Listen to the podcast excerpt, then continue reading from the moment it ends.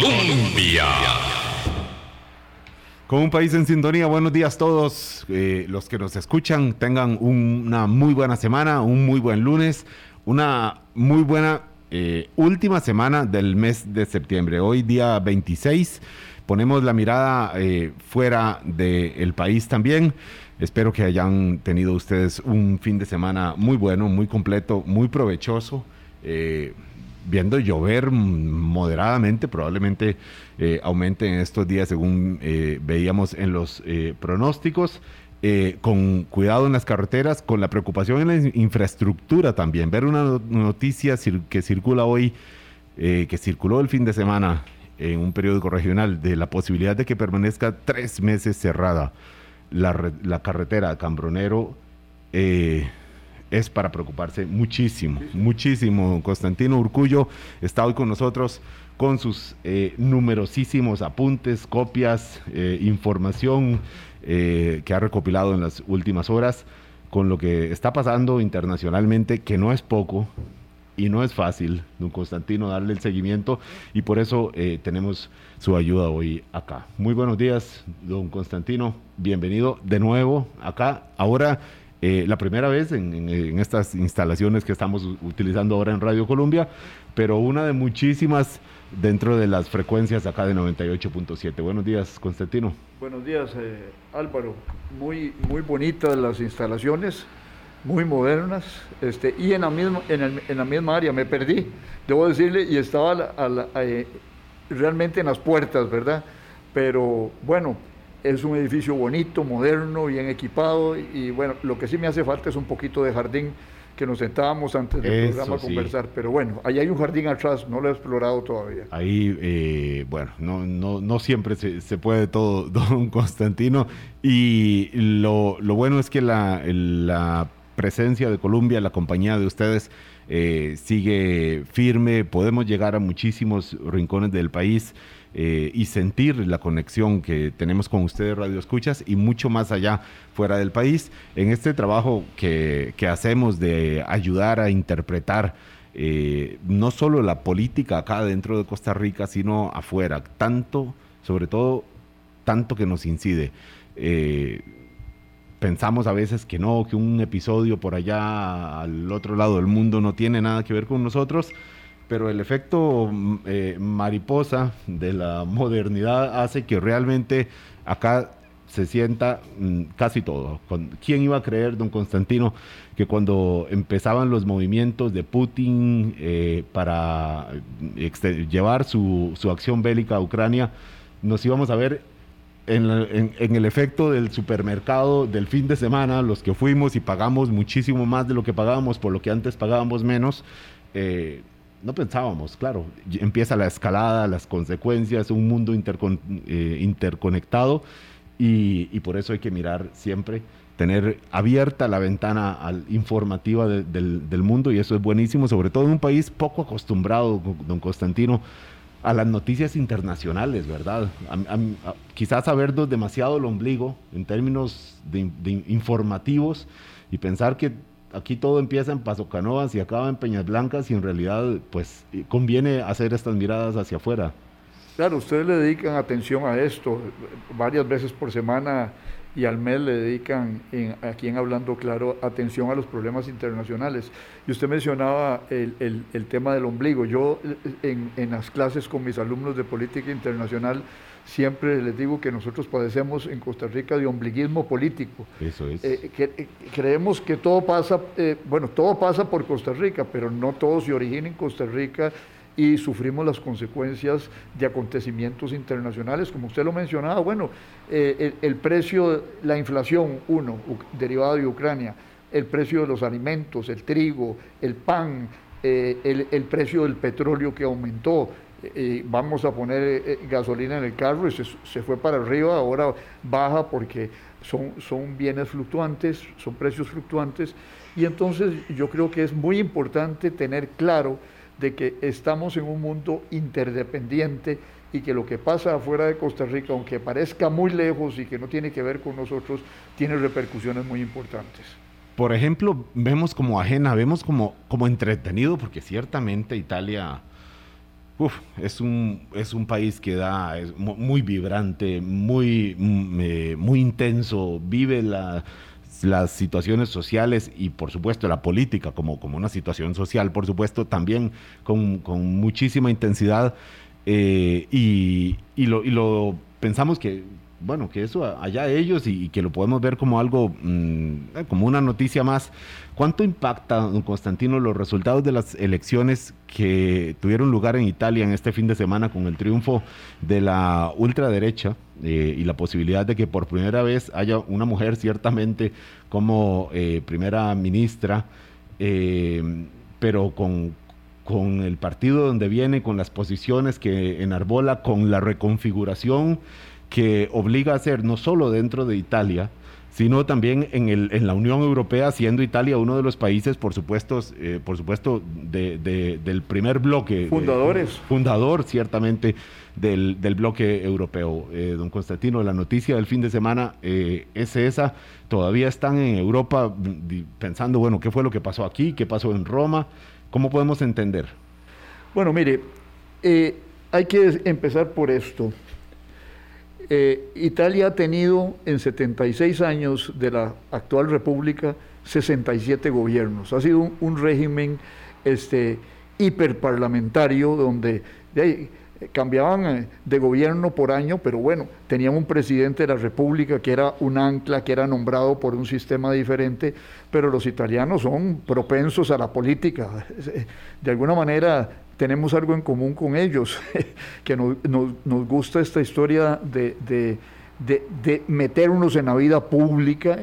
Y el, tema aquí, lo que ocurrió fue que resulta que una coalición de centro derecha y casi de ultraderecha por ciertos de sus miembros gana el 44% del voto.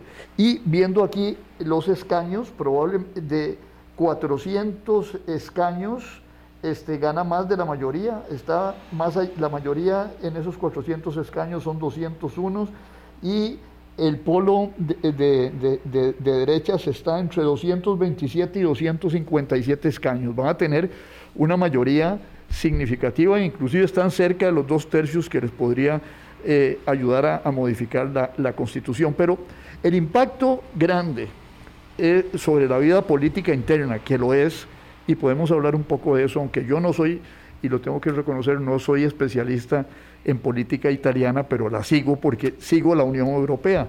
Entonces, de alguna manera, el impacto más grande que tiene esto es sobre la, estos resultados electorales de ayer, es sobre la relación de Italia con la Unión Europea. La Unión Europea vive una situación particular y que es la guerra con Ucrania. Desde, desde 1945 no había, salvo las guerras en Yugoslavia, pero no había una guerra en Europa de las dimensiones de lo que está ocurriendo en Ucrania. Y entonces, estas elecciones tienen una particularidad, que la, señora Meloni, que tiene una experiencia con sus 45 años, tiene una experiencia como parlamentaria desde el 2006. O sea, es, una mujer que sabe de política, no es que agarraron a un... Sí, una veinteañera llegó a la política en ese momento, se instaló y, ha generado un colmillo enorme y ha sabido posicionarse y hacer una lectura de la situación interna italiana para lograr ganar eh, y este gana, caso. Y gana eh, de, de, una manera significativa. Y va a ser primera ministra probablemente. Ahora, probablemente ¿por qué? Porque quien designa al primer ministro es el presidente de la República. Eh, eh, y el presidente de la República, bueno, no le va a quedar más que designarla. Pero, eh, que es el jefe de Estado, no es el jefe de gobierno. Pero la señora, ¿cómo caracterizarla a, doña Giorgia Meloni? Bueno, un, un, periodista español usaba tres términos para este, caracterizarla. Atlantista, soberanista y conservadora. ¿Qué quiere decir eso, Álvaro? Bueno, atlantista que eh, está orientada la señora Meloni a mantener la alianza de Italia con la OTAN y con los Estados Unidos frente a Rusia. Ahora, ahí hay un elemento importantísimo y es de que dos de sus socios, Berlusconi y el, el Matteo Salvini han expresado simpatías y han tratado de justificar la invasión de Rusia a Ucrania. ¿Eso qué quiere decir? Que va a tener contradicciones internas en su propia coalición ganadora. Porque ella lo que gana, de ese 44%, ella lo que gana es el 26%, abrumador. Los otros ganan cada uno un 8 y un 8. el bloque de derecha. El bloque de derecha son 16 y 26, por ahí llegamos a los, al 44% porque hay variaciones. Entonces, pero ella ha expresado claramente el apoyo a la OTAN y a los Estados Unidos en, torno al tema de, Ucrania. Después es soberanista y esta es una de las cosas más importantes de explicar. ¿Qué quiere decir que es soberanista? Que es euroescéptica. ¿Qué quiere decir euroséptica en, Europa? los que practican el euroescepticismo, que afirman la potestad de los estados nacionales frente a los órganos de la Unión Europea, frente a Bruselas, donde están los órganos centrales de la Unión Europea. La extrema derecha en Europa se caracteriza por eso. Polonia, Hungría y España incluso. en, algunos partidos, pero digamos, hoy día en los partidos de gobierno, ah, los primeros que la felicitan es el primer ministro este, polaco, Masubierki, lo, debo pronunciar mal, y el señor Víctor Orbán de Hungría, que son demócratas y liberales. Después podemos hablar de eso. Pero, y luego, la señora tiene otra gran caracterización y es la que este periodista español eh, afirmaba, que es conservadora. ¿Qué quiere decir que es conservadora? Anti-migrantes, anti-LGTBI, anti este, las distinciones de género, siendo mujer, tiene... joven. Y mujer joven, de 45 años. Bueno, ya no es tan joven, ¿verdad? Para los efectos de las líneas políticas en Italia, sobre todo en el contexto italiano, don Constantino sí es una política joven. Sí, sí, no es joven y, tiene una carrera este, de, desde joven en, en, la política, aunque no es eh, los, los, grandes monstruos históricos que todavía subsisten ahí de cierta manera, como el señor Leta del centro izquierda. Entonces, ustedes tienen ahí que ella concuerda con una serie de partidos, por ejemplo, usted me lo decía ayer que, que conversábamos, que chateábamos, en Suecia, país socialdemócrata por excelencia, ganó la derecha. Entonces, fíjese usted la alianza que se está configurando en, el, seno de la Unión Europea. Ultraderecha en Suecia, derecha que sacó 89 diputados la señora Le Pen en Francia, derecha en Polonia, derecha en eh, Hungría. ¿ah? Entonces, hay un, cierto giro. Los periodistas internacionales les gusta hablar de los giros a la derecha y a la izquierda en América Latina. Bueno, apliquémosle la misma, eh, la misma medida a Europa. Hay un, giro a la derecha en Europa. El desarrollo de Vox en España, que también es un grupo bastante radical de derecha, el, la salida de eh, el Reino Unido de la Unión Europea propiciada por el nacionalismo este, inglés, el Brexit. Entonces, hay una esto es como la cereza en el pastel, el triunfo de la señora Meloni en la reconfiguración de las fuerzas políticas europeas. Estamos hablando de un debilitamiento más o una pieza más en, el debilitamiento de la Unión Europea, don Constantino, porque si estamos hablando de que las posiciones de la derecha más, más, más densa son eh, antieuropeístas o son euroescépticas, eh, y que estas son posiciones que han, han, ido ganando incluso en países como Suecia, donde, donde no tiene una tradición, todavía Italia sí tiene una tradición de, de, derecha fuerte con Berlusconi por toda la vida. Y, fascista con Mussolini. ¿verdad? Pero estamos hablando entonces de que en este contexto de la eh, guerra eh, de, en, en Ucrania, la Unión Europea más bien está debilitándose, don Constantino. Eh, relativamente, porque en, ese tema se, debilita internamente por otros problemas, pero digamos, en el tema de Ucrania, eh, tenemos que, vea usted que en la misma derecha, esta extrema, hay divisiones, la que yo señalaba en Italia, pero también hay Polonia es totalmente pro-norteamericana y pro-OTAN y eh, de los duros en cuanto a enfrentar a Rusia. Claro. Pero el señor... Tiene su tradición, su, historia le justifica esa, esa, posición en el caso de los polacos. Claro, les han pasado los rusos a lo largo de la historia varias veces por encima. Pero el, el otro gran tema ahí es Hungría. Y Hungría es en contra de las sanciones eh, eh, eh, contra Rusia por la cuestión de Ucrania, ha sido este, tibia en cuanto a confrontar a Putin. Entonces la misma derecha es una derecha que está dividida, ¿ah? aunque tienen puntos de acuerdo, por ejemplo, en las cuestiones de los migrantes, de Hungría, Polonia, la derecha italiana también ha tenido eso. Pero hay, un tema que es muy importante en el caso de Italia en este momento, y el tema es cómo ha existido de parte de la señora Meloni una cierta moderación con respecto a la Unión Europea, porque necesitan fondos de la Unión Europea por la situación de su, de, de, de su, fiscalidad. Eh, 153% del Producto Interno Bruto de Italia eh, eh, eh, lo, representa la deuda. Entonces hay fondos europeos comunes que pueden ayudarlos a, resolver eso. Entonces va a tener que moderarse ahí. ¿Cómo? porque ya la Unión Europea, por otros temas que son de derechos humanos, por ejemplo, en el caso de Hungría, limitó en 7.500 millones de dólares, se los quitó al señor Orbán en Hungría. La señora Ursula von der Leyen le dijo, no, mire, o usted se adapta a los valores democráticos de la Unión Europea o no habrá fondos. Y no hay fondos.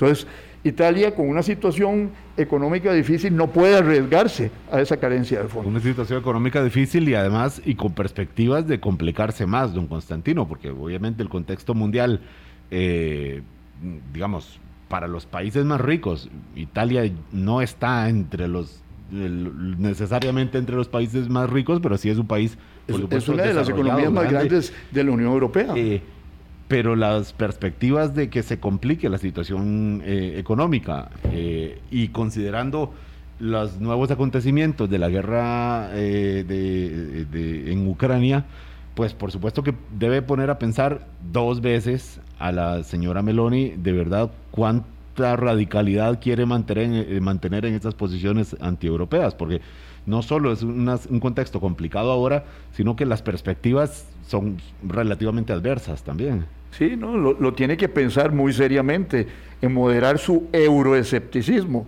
porque necesita esa platita, ¿verdad? Claro, y, aquí, y aquí lo de siempre, don Constantino la promesa para ganar unas elecciones versus la realidad cuando se gobierna, ¿verdad? Eh, será muy interesante ver cuánto de ese enojo que ella logró capitalizar de la población italiana, pues se le convierte contra ella cuando vea que, que por, por la dura realidad, por la implacable eh, economía, pues tendrá que variar algunas de las posiciones. Claro, una, como decía aquella diputada eh, costarricense, una cosa es... Eh, eh, sí, una cosa es, no, doña Mireya Guevara era, dice, una cosa es verla venir y otra bailar con ella. Ella usa otra expresión, pero no la voy a repetir acá. Y este es muy fácil hacer propaganda y campaña porque uno puede ofrecer el, oro y el moro, eh, ofrecer el mundo, pero cuando ya vienen las cosas este, concretas de gobernar, el asunto es otro. Ella utilizó, inclusive la señora Meloni, una, un eslogan que es un eslogan que recuerda a otras épocas. Eh, Dios, familia y patria. Patriotismo, que es soberanismo.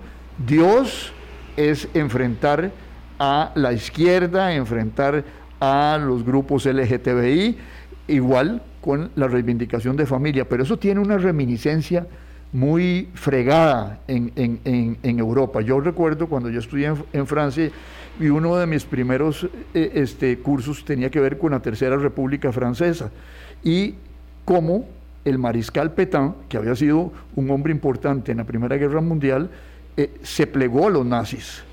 ¿Y cuál era eh, la, el gran eslogan de Petain? Era Dieu, famille et patrie, Dios, familia y patria. Y era el eslogan de Mussolini. Entonces, usted ve ahí que, hay tendencias autoritarias que persisten, que están ahí en, el, en la psiquis, en el, en el inconsciente italiano, que ahora afloran.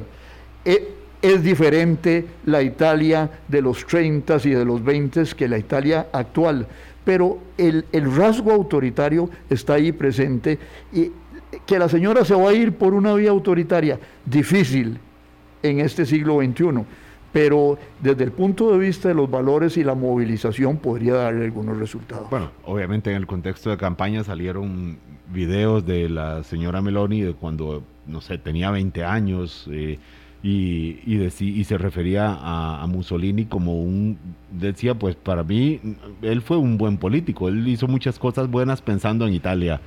Eh, claro, estamos hablando de siglo XXI, de una política moderna que se refiere en buenos términos a Mussolini y que ahora toma las riendas 20 años después, después de una carrera política, eh, seguro que conociendo muchos de los factores que la obligarán a moderar, pero bueno, como dicen, el maldito archivo ahí está. Y se refirió así a Mussolini y ahora está la señora que probablemente... Ahora tiene que apechugar con lo que dijo. Con lo que dijo Mire, y eh, yo el otro día estaba leyendo sobre la nueva primera ministra este, inglesa, Liz Strauss, Liz Truss, Liz Truss.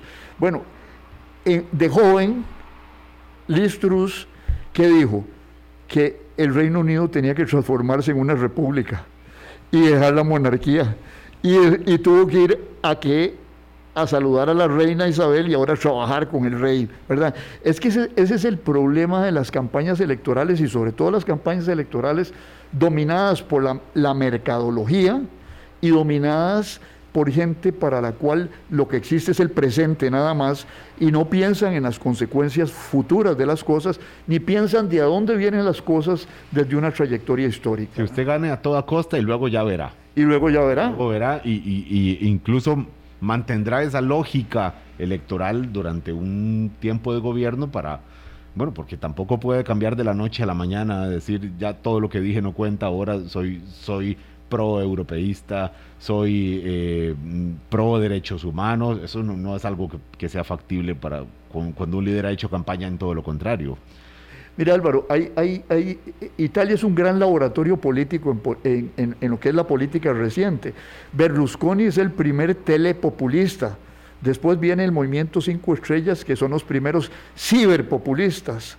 Este, eh, es el, primer país donde resurge una, una, una política vinculada directamente con el, con el fascismo, en sus palabras, aunque hoy día se haya, se haya moderado. Y lo que, lo que ocurre eh, en Italia es que había mucha gente apática. Fíjese usted con la política, fíjese que eh, la participación política decayó, porque la gente no solo votó por, por, por alguien antipolíticos tradicionales, sino que no fue, no quiso votar. Bueno, aquí tuvimos un fenómeno de, de abstencionismo importante reflejado en esto. Y eso a mí siempre me recuerda, cuando veo a los populistas, siempre me recuerda una frase de mi profesor Rodolfo Cerdas. Él, él tenía una frase que yo no me canso de citarla, y decía, hay veces que la gente ya no cree en nada, porque los políticos tienen su culpa en la desilusión y el desencanto. Y hay veces que la gente ya no cree en nada, pero son capaces de creer en cualquier cosa. Es decir, les ponen este, a un cómico como en, Italia el líder inicial del movimiento Cinco Estrellas y votan por él. Zelensky era comediante. Donald Trump era un vendedor de bienes raíces con mucha plata, pero no, no sabía nada de política, no tenía experiencia ni en el Congreso, ni tenía experiencia en la administración pública. Entonces, eh, vivimos una época de gran desorden en el mundo y en la política, y eso lo aprovechan muchos recién llegados que saben manipular el descontento y el enojo de la gente con las clases políticas. Don Constantino, este triunfo de la derecha extrema en Italia compromete eh, o complica la respuesta que pueda dar la Unión Europea como bloque ante eh, Rusia, ante la acción en este contexto, y ya casi vamos con las condiciones después de la pausa, con, los últimos acontecimientos de, la, de las acciones de, Rusia en Ucrania, eh, pero de alguna forma cambia el paisaje de, de lo que pueda hacer la Unión Europea esta decisión de los italianos de ayer. Venía cambiando y se inscribe este triunfo eh, un poco en esa línea. No, tanto porque la señora es, pro-atlantista. Recordemos que la, las bases, la base de la sexta flota, si mal no recuerdo, norteamericana está en Nápoles. Entonces, este, hay que tener eso muy, muy... Podría tener afinidad incluso con la base de Zelensky, don Constantino, por el, origen de, y, los aliados con los que ha contado el gobierno de Zelensky y el gobierno ucraniano, ¿podría tener alguna afinidad con, los grupos de derecha italianos? No. Eh, eh, no, no, no, no con Salvini ni con eh, Forza Italia, que son parte de la coalición de la señora Meloni, porque estos son prorrusos. Ahora, ¿qué es lo que pasa en Italia, en, en Europa y cómo se inscribe el triunfo italiano en eso? La Unión Europea tiende a debilitarse por divisiones internas. Hacia el este están Polonia y Hungría, que tienen diversos conflictos con la Unión Europea, con la Unión Europea afincada en, Bruselas. Al oeste usted tiene que se les fue un miembro importantísimo que es el Reino Unido. Hacia el sur, la Unión Europea como mecanismo de integración ha tenido conflictos con Grecia, con Italia y en algún momento eh, eh, eh, España tuvo que negociar algunas cosas con el Banco Central Europeo. y, hacia, el norte, Suecia se les aparta de el, mecanismo integrador de la Unión Europea. habrá que ver si los ultraderechistas suecos qué posición toman con relación a la guerra en Ucrania. Recuérdese que acaban de solicitar los suecos y los finlandeses el ingreso en la OTAN porque eran países neutrales. Entonces, ¿qué es lo que tenemos? Una Unión Europea atravesada por varias líneas de tensión y de fracción y eso les quita un este, margen de maniobra importante a la Unión Europea en la confrontación importante y, fundamental, la contradicción y es la, la injerencia y la invasión rusa que quiere adquirir países y terrenos por la vía de la conquista militar. Una guerra en Europa. A veces decimos, ah, en Rusia, en Ucrania. No, es que es una guerra en Europa. En Europa. Ucrania es un país europeo y como tal estamos teniendo una invasión de la, de la del gobierno de, de Moscú en, en Europa invasión que se ha visto alterada en las últimas semanas, don Constantino. Hay eventos nuevos que han obligado a ajustes eh, internos en Rusia y que por supuesto provocan también otros efectos y decíamos en la invitación muchas de las fotos que hemos visto de cientos de rusos intentando salir de su país antes de que los agarre y uso una frase que, que, eh, que vi escrita en un medio eh, que usan ahí, los agarre la máquina de picar carne de la guerra. Así, así de cruel, así de, crudo es la forma como se expresan buena parte de la población rusa sobre las acciones de su presidente Vladimir Putin. Son las 8.29 de la mañana, don Constantino Urcullo con nosotros. Vamos a una primera pausa y venimos. Colombia. Con un país en sintonía, 8.30 de la mañana. Muchísimas gracias por estar eh, con nosotros. Don Constantino, usted primero, muchísimas gracias también por aportar. Aquí tenemos algunos mensajes en la plataforma 70030303, en donde le agradecen directamente, dicen, por compartir ese conocimiento, por ayudarnos a, a saber cómo informarnos de lo que ocurre afuera también. Así es que le traslado acá el agradecimiento, don Constantino. Decíamos de la situación en Rusia han pasado cosas en el último mes, digamos el mes de septiembre ha sido un mes infeliz para el gobierno de Vladimir Putin. Eh, al verse en la, en, la, pérdida de algunas posiciones en territorio de, Ucrania, verse en problemas y digo incluso perder el control de algunos territorios que había logrado controlar después, por supuesto, por la, vía, por la vía de la fuerza. La resistencia ucraniana parece instalada ahí, mm, con sus problemas para, para espantar de su territorio, por supuesto, con sus limitaciones para espantar de su territorio a las tropas rusas, pero sí con una fuerza para sostener posiciones e incluso recuperar algunas. Esto obliga a un dirigente como Putin a decir, no, pues lo que hay que hacer es meterle más combustible al, a la hoguera. Eh, y eso es lo, que, lo que ha hecho y esto obliga a, a, Vladimir Putin a ir a su país y decir, bueno, aquí cómo nos, nos rearmamos, cómo nos fortalecemos para ir a, para seguir en Ucrania y, bueno, y no hacer este no sé si la palabra es muy fuerte, no, es un ridículo, pero sí es una, es una mm, situación en la que un líder duro como Vladimir Putin, jamás hubiera imaginado de verse en serias dificultades frente a un gobierno como el de Ucrania. Bueno, hay que empezar diciendo esto, Álvaro. Yo creo que eh, eh, aquí ignoramos mucho que Ucrania es un país de 44 millones de habitantes, eh, que tenía un ejército fuerte, que cuando en 1991 declara su independencia de la Unión Soviética, tenía armas nucleares en su territorio y que era un fabricante de armas importantes en el, en el marco de la Unión de Repúblicas Socialistas Soviéticas. Yo creo que eso eh, lo ignoró Putin eh, con el cuento de decir que los ucranianos eran iguales, o ucranios, como dicen en España, que los ucranios eran eh, rusos. No, no, no. Hay una identidad diferente y una lengua diferente con ciertas afinidades y cercanías. Y lo ignora Putin y él creyó que exagente de, de la KGB, de la policía soviética, la policía política soviética, eh, él ignora esa realidad. Y él cree que lo que iba a pasar fue lo, eh, lo, que no pasó. Y lo que no pasó fue que el ejército eh, soviético en 1956 invade Hungría y extingue una rebelión con los tanques nada más. Luego en 1968 hacen algo igual en, eh, en Checoslovaquia, en aquel entonces Checoslovaquia.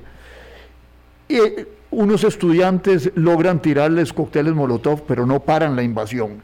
Entonces, un poco yo creo que el, ejército ruso, que de alguna manera es el mismo ejército soviético porque no se ha disuelto y la KGB se transforma en el, Servicio Federal de Seguridad, ellos creyeron que iban a entrar directamente a Kiev, iban a, sacar a, la, Kiev, la capital, la capital ucrania, y que iban a sacar a Zelensky, poner un un fantoche que, que este, reivindicara este, la igualdad entre rusos y ucranios, pero no les resulta. Desde el primer momento se encuentra un ejército aguerrido, preparado desde, desde 2014, que habían, se había anexado Rusia a Ucrania, y bueno, llegan y se encuentran eso y no pueden avanzar y se tienen que retirar.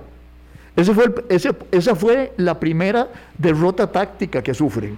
Y después viene, ahora y hace unas semanas, eh, ya los ucranios mejor armados con armamento occidental suministrado por los Estados Unidos, suministrado por este, eh, Alemania, por Francia, por Polonia, etcétera, los hacen retroceder y recuperan 8 mil kilómetros cuadrados que les habían quitado los rusos. Y los hacen retroceder de una manera espectacular. Entonces, bueno, eh, ¿a dónde queda el gran general y el gran estratega que era Vladimir Putin? Bueno, se, da cuenta de que su plan de guerra no funcionó y que tiene que ir a un plan B, pongámoslo así. ¿Y el plan B en qué consiste? Reclutar gente adentro del país. Pero bueno, este, eso significa llevar la guerra al interior de Rusia, porque si, si, usted tiene un hijo que se lo reclutan, va a sufrir porque a lo mejor se lo matan. porque hasta ahora, don Constantino, corrígeme si, si no soy preciso, la, la guerra para efectos de la población rusa era una guerra de las autoridades, del aparato, por supuesto, militar ruso, allá en Ucrania. Y los efectos que habían sentido habían sido efectos producto de las sanciones económicas, que no han sido pocas, eh, eh, y, que, que, se han traducido sobre, en, el día a día de la población rusa. Pero ahora, ahora sí, es Putin, su presidente, diciéndole, bueno, ahora sí vamos a trastocar su día a día, compatriotas o como les, como les llame, eh, nos vamos a llevar a, sus hijos y esposos a que se mueran en Ucrania. Porque el ejército que fue a pelear Ucrania era un ejército profesional, de contrato, no era reclutado en la población. Entonces, eso va a repercutir en la vida política interna de manera muy inmediata. Claro, lo que ha pasado es que esto mm, devela una, un escepticismo importante instalado en una población, en un sector considerable de la población en relación con la guerra que estaba haciendo su gobierno, que ha llevado su gobierno desde hace, ¿cuánto cumple? Ya siete meses, más de siete meses en, el territorio ucraniano. Y esto activa focos de oposición internos para el gobierno de Putin. Todavía débiles, ¿verdad? Pero mire, esto me hace recordar a, mí algo. Cuando yo terminé la secundaria, me fui en un intercambio a los Estados Unidos a aprender inglés. Y yo estaba en una casa donde había cuatro muchachos hombres, más o menos de mi edad, con divergencias, una familia muy católica y muy creyente en, la, en la natalidad. Y este, yo recuerdo algo que me impresionó a mí. Ellos habían perdido un primo que lo habían reclutado para ir a la guerra de Vietnam y y lo mataron. Pero todos los, todos los días revisaban el correo con angustia cada uno de ellos. Usted ha visto en, las ciudades gringas que tienen el buzoncito afuera. afuera.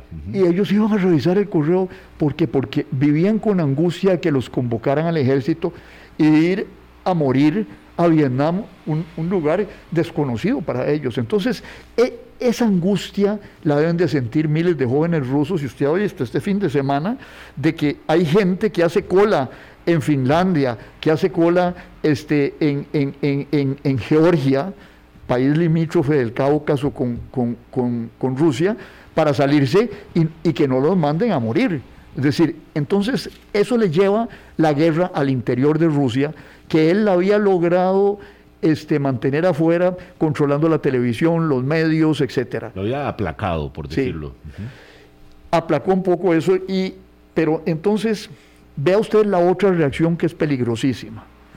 Bueno, yo llamo a la gente, a las armas, pero además doy un discurso donde digo, miren señores, este, resulta que yo estoy llamando a la gente a las armas, pero también estoy dispuesto a usar todo mi arsenal de armas y, deja implícito que va, puede usar una bomba nuclear, una bomba nuclear táctica en el terreno de, guerra. Y ayer le responde en todos los programas de televisión de las mañanas Jake Sullivan, que es el, secretario, eh, el, el asesor de seguridad nacional de los Estados Unidos, y dice, si ustedes usan eso, nosotros pensamos que las consecuencias van a ser catastróficas. Y dice en la televisión nacional de los Estados Unidos, los rusos saben cuál va a ser la reacción nuestra porque la hemos hablado en conversaciones privadas. Entonces, enciende otra vez, como lo, encendió al inicio de la guerra en Ucrania, el temor a una confrontación nuclear o de amplio espectro y magnitud con los Estados Unidos. Entonces ya el asunto no, no se queda solo en Ucrania, no se queda solo en Rusia, sino que es, es un asunto global, es un asunto global y bueno, una, una guerra nuclear, volvemos al tema del ombliguismo, la radiación que genera una guerra nuclear, la táctica no, pero si la cosa sube, bueno, no nos va a dejar a nosotros este, intactos, porque la, radiación circula por la atmósfera. Don Constantino, la, mención sola a las armas nucleares, eh, por supuesto que activa otros botones en los ministerios de exteriores, en los ministerios de defensa de los distintos países, porque hubo un momento que se pensó que la guerra se estaba enquistando ahí y que bueno, eh, bueno, los ucranianos sabrán resistir, Putin eh, verá, que, verá que allá ellos, luego, sí, las implicaciones del gas y el combustible y los granos y los cereales, eh, eso, eso, eso se maneja. Pero que se pensó que la guerra iba a ser una guerra, digamos, remanente, que en algún momento, por fatiga, pues iba a seguir, iba, iba a ser larga ciertamente, pero cuando ya se habla de, las posibilidades del uso de armas nucleares, ahí ya estamos hablando de otra historia, don Constantino.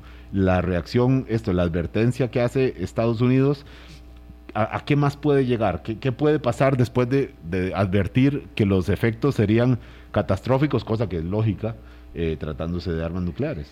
Eh, lo, más que yo he visto de un escenario es que eh, lo que dijo Biden en, Naciones Unidas. Una guerra nuclear nunca debe darse y no, no puede ser ganada.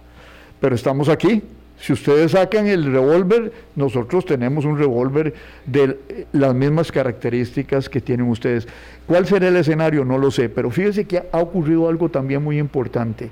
Dos países grandes que representan juntos como un tercio de la humanidad, que son India y China, China había estado este, tomando, eh, pues no condenando la invasión a Ucrania directamente, pero tomando eh, el, rol neutral y de mediador, eh, y, el, y la India, Modi, la semana pasada en la reunión, bueno, vamos, nosotros nunca se nos ocurriría pensar en, Uzbekistán más allá de los fogueos aquí en Costa Rica de, la CELE, pero tuvieron una reunión en la capital de Uzbekistán, en Samarcanda, la, la Organización de Cooperación de Shanghai, que es una, es una organización de seguridad creada por China, y en el marco de esa reunión, Xi Jinping y Modi de diversas maneras le hicieron ver a Putin Mire,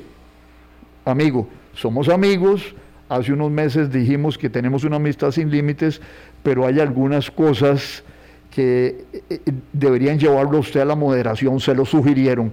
Y la prensa internacional informa que Putin dijo, nosotros entendemos sus preocupaciones y estuvo de acuerdo con las preocupaciones. O sea, que la mención, el retroceso en la guerra, y la mención a las armas nucleares motiva a que los chinos le digan, miren, nosotros eh, ahí no llegamos, ¿verdad? Ahí no cuente con nosotros. Ahí no cuente con nosotros, aunque nosotros les compremos eh, el petróleo, eh, los, los, indios les compran el petróleo, pero suave, ¿verdad? Suave, no, no exagere, ¿verdad? Sería un poco el tema. Curioso, Constantino, que sea China la que pueda atenuar los ímpetus de, Putin eh, en correspondencia con las preocupaciones de la Casa Blanca. Si se supone que llevamos ya unos, un buen tiempo de una no sé, una nueva guerra fría, una guerra comercial, una, de tensiones entre China y Estados Unidos, y en este momento, pues, pueden ir en la misma dirección, eh, a ritmos diferentes, en formas muy diferentes, por supuesto, pero podría ser ambos actores los que los que le, pongan un, no sé si un estate quieto, pero sí límites y obstáculos a la acción rusa. Desde luego. ¿Y por qué? Porque la, economía china y la economía este, norteamericana están muy estrechamente vinculadas. Los chinos venden cosas, tienen bonos del Tesoro de los Estados Unidos con la plata que han generado este, de, su comercio. Eh, Donald Trump los arrinconó, pero Biden tampoco ha hecho cambios fundamentales en cuanto a la cuestión meramente comerciales, pero un desbarajuste de la economía norteamericana o una guerra le dan al traste también con economía china, que es una situación muy diferente de la Guerra Fría anterior. En la Guerra Fría anterior, Rusia no tenía nexos comerciales ni nexos financieros con los países occidentales. Hoy día China los tiene y muy importantes. Entonces, puede apoyar una afirmación de que, miren, norteamericanos, ustedes no son eh, eh, eh, los únicos dueños del patio, pero no va, va a considerarlo muy, pero muy, muy cuidadosamente y prudentemente el meterse en una guerra como en la que eventualmente los podría meter Putin. 8.46 de la mañana, Constantino Urcullo con nosotros. Vamos a un último corte y venimos con conclusiones. Colombia. Con un país en sintonía, 8.47 de la mañana. Don Constantino Urcullo eh, con nosotros hoy acá. ¿Qué puede pasar internamente en, Rusia? Eh, ¿Hay márgenes para que se le complique eh, la, gobernanza, usando términos modernos, el, control del, país a, a Moscú, al, al Kremlin, considerando que hay ahora una molestia tal vez incipiente, pero sí más notoria de la que se ha visto en los últimos meses en la población rusa frente a la, guerra, porque claro, ya ahora cuando les dicen, mire, me voy a llevar a su hijo, me voy a llevar a su esposo a la aventura, a ver qué pasa allá en Ucrania, las cosas cambian, pero cambian de manera suficiente para efectos del, del gobierno en Rusia, un país tan gigantesco que realmente uno, esas dimensiones a uno se le salen de la cabeza, pero eh, es, es, posible que haya efectos. Bueno, mire, ya, ya tiene un efecto importante y es de que la destitución del general que Vulkanov, creo que era, encargado de la logística del ejército ruso. Es decir, un poco le, le están achacando a este general que no supo este, aprovisionar bien a las tropas que estaban en el frente, donde ha recuperado terreno el, el, uh, el ejército ucranio. Eso quiere decir que ya hay eh, discusión interna dentro del aparato militar sobre esto. Y creo que, que, nombran a un general que tuvo, no en ese mismo puesto, pero en puestos de comando, a un general que tuvo que ver mucho con la presencia rusa en Siria. Entonces, ya, ya usted esos movimientos quiere decir que hay discusiones en torno a la estrategia y a la táctica de lo que está pasando. El resto es política ficción, ¿verdad? Eh, pero bueno, las hipótesis valen en política. Y, qué digo por esto? Hay gente que dice que a Putin le pueden dar un golpe, que le pueden dar un golpe los militares, que le pueden dar un golpe eh, la gente que lo ha apoyado, los Siloviki, que, son todos los exagentes de la KGB y el grupo de San Petersburgo, que fue el que propulsó a, Putin. Pero de eso no hay elementos claros sobre el tapete. Hay otro elemento y es de que ha habido manifestaciones y protestas, pero eh, lo, que, lo que nos dicen es que ha habido este, 1.300 eh, o 2.000 detenidos, lo, cual en un país de 140 millones de habitantes no significa mucho, pero podría significarlo si eso se desarrolla a, manera de comparación, de comparación, vea usted las manifestaciones en, en, Irán, en todas las ciudades, en contra de la muerte de la muchacha esta que no se puso bien el velo. Entonces, todavía no estamos en un estado de descontento que se manifieste de esa manera en Rusia, pero sí, digamos, esta, esta derrota táctica, porque tampoco hay que decir que ya ganó Ucrania y que van a echar a los rusos de vuelta a Rusia o que van a invadir Rusia los ucranios, no falta mucho eh, y, a lo mejor ese no es el, resultado final de este enfrentamiento. Pero sí se mueven las aguas internas. ¿A dónde se van a mover? Todavía no lo sabemos, pero hay movimientos. Cuando usted destituye a un general de esas dimensiones, algo está pasando. Don Constantino, claro, y parte de esta incertidumbre eh, mucho se repercute en la, en la economía del mundo. La caída fuerte del precio del, del petróleo en los últimos días, eh, entiendo que tiene que ver con esto, con un aparente aprovisionamiento de los países productores que dicen, no, no, eh, preparémonos porque las cosas pueden ser más complicadas de, los, de, lo, que, de lo que ya han sido eh, y, y, le agrega el elemento de incertidumbre a las puertas de esto, del, del temor de, una, de, de que se instale una recesión en Estados Unidos y por supuesto en todos los países, en muchos países eh, que, que, van a la cola de Estados Unidos en la situación económica, el nuestro, el nuestro incluido. Eh, son elementos de incertidumbre que parece que es el, la palabra que, se, que está ahora instalada en todos los océanos del, del, orbe eh, por, por, todos estos eventos. Hay un gran desorden en el sistema internacional y, y fíjese, el, el precio del petróleo Rusia es básicamente, no es China, que es una fábrica exportadora. Rusia lo que exporta son combustibles fósiles, gas y exporta armas, porque son, el complejo militar industrial ruso es muy importante y técnicamente muy bueno. Pero cuando Putin, ¿cómo asciende al poder? Cuando los precios del petróleo suben y logra darle a la población rusa una capacidad de consumo. Entonces, por eso era amado Putin. Pero, ¿qué pasa si el precio del petróleo baja si no le compran el petróleo? el petróleo en Europa eh, o lo tiene que vender más barato a la India y a China. ¿ah? Entonces, el, impacto sobre la capacidad de consumo de la ciudadanía rusa creo que va a ser importante. Y eso puede generar malestar adicional al de cuando empiecen a regresar los muchachos rusos muertos de la guerra en Ucrania, porque son gente que no tiene la capacitación profesional que tiene el ejército eh, profesional ruso permanente, ¿verdad? Sí, una cultura militar, don Constantino, corríjame si estoy equivocado, digamos, no un entrenamiento, son personas que se dedican a otras cosas, que estudiarán, trabajarán, pero, pero 300 mil, que es la cifra que se ha mencionado, tampoco es que vaya a variar la composición de las fuerzas, de las fuerzas rusas, considerando el volumen. Este, no, no creo que sea significativo. Yo, yo lo que he leído mucho sobre esto es de que no van a ser 300 mil reservistas con alguna experiencia militar, gente que ya ha hecho el servicio militar, sino que eso se va a extender y que inclusive ayer había alguien que criticaba en Rusia el tema diciendo que estaban llamando gente que no tenía esas características y que se habían llevado gente sin esas características. Eso lo que le genera a usted es que usted va a insertar dentro de un ejército profesional una serie de reclutas que no tienen la experiencia necesaria y que los van a transformar en carne de cañón.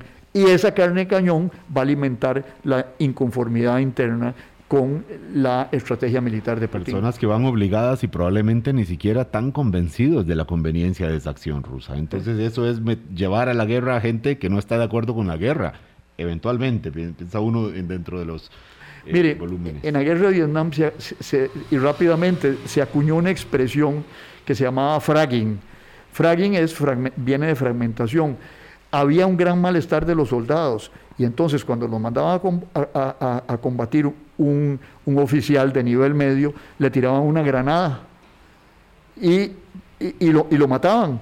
Y hubo muchos casos de fragging en, la guerra de Vietnam, porque la gente no quería que los mandaran a morirse frente a un ejército que conocía bien su territorio, que este es el caso de Ucrania. Y yo creo que el, el fragging es una hipótesis probable por parte de esa gente que no quiere ir a combatir.